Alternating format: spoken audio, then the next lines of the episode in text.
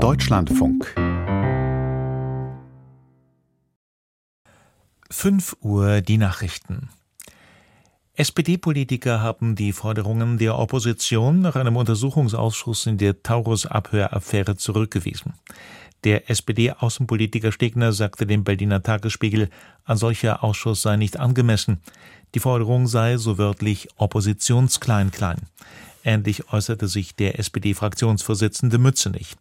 Die CDU hatte eine Sondersitzung des Verteidigungsausschusses beantragt und die Anwesenheit des Bundeskanzlers verlangt.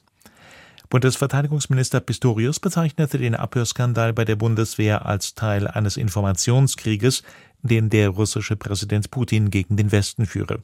Es handle sich um einen hybriden Angriff zu Desinformation, sagte der SPD-Politiker in Berlin. In den nächsten Tagen erwarte er Aufschlüsse über die genauen Hintergründe des Vorfalls. Der grünen Außenpolitiker Hofreiter sprach ebenfalls von einem hybriden Angriff. Es müsse schnell aufgeklärt werden, welchen Umfang die Abhöraktionen des russischen Geheimdienstes hätten, sagte Hofreiter der Rheinischen Post aus Düsseldorf. Russische Staatsmedien hatten am Freitag ein abgehörtes Gespräch von Offizieren der Luftwaffe verbreitet. Bundesaußenministerin Baerbock reist heute in die Westbalkanregion. Bei Besuchen in Montenegro und Bosnien-Herzegowina soll nach Angaben des Auswärtigen Amtes der EU-Beitrittsprozess im Mittelpunkt stehen. Die Länder des westlichen Balkans gehörten untrennbar zu unserem Europa, sagte Baerbock vor ihrer Abreise. Der Imperialismus Russlands zeige, wie wichtig es sei, diesen Staaten auf ihrem Weg in die Europäische Union zu helfen. Montenegro gilt als das Land in der Region, das sich am weitestgehendsten vorbereitet hat, um Mitglied der Europäischen Union zu werden. Baerbock erklärte, dass sie mit der Regierung in Podgorica über Rechtsstaatsreformen und die Bekämpfung von Korruption und organisierter Kriminalität sprechen wolle. Auch Bosnien und Herzegowina bemüht sich seit Jahren um einen Beitritt zur EU. Das Land hat den Status eines Beitrittskandidaten, verhandelt bisher aber nicht offiziell. US-Vizepräsidentin Harris hat die israelische Regierung aufgefordert, für die Zivilbevölkerung im Gazastreifen mehr Hilfslieferungen zu ermöglichen. Harris sagte auf einer Veranstaltung in Selma im US-Bundesstaat Alabama, die Menschen in dem Palästinensergebiet litten unter einer humanitären Katastrophe. Sie forderte zudem eine sofortige Feuerpause im Gazastreifen, um die Freilassung von Geiseln zu ermöglichen, die sich in der Gewalt der Terrororganisation Hamas befinden. Die amerikanische Vizepräsidentin äußerte sich kurz vor einem Besuch des israelischen Ministers im Kriegskabinett Gans. Dieser ist politischer Rivale von Ministerpräsident Netanyahu.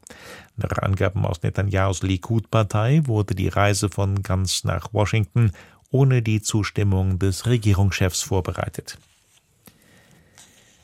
In den US-Präsidentschaftsvorwahlen der Republikaner hat die frühere UNO-Botschafterin Haley erstmals eine Vorwahl gegen Ex-Präsident Trump gewonnen.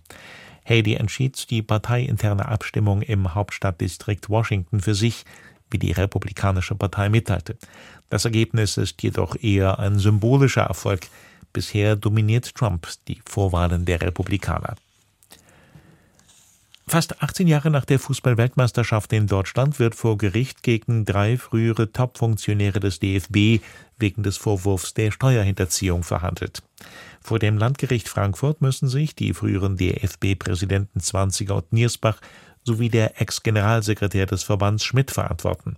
Sie sollen eine 2005 getätigte Zahlung in Höhe von 6,7 Millionen Euro an den Weltverband FIFA in der Steuererklärung des DFB unrechtmäßig als Betriebsausgabe deklariert haben.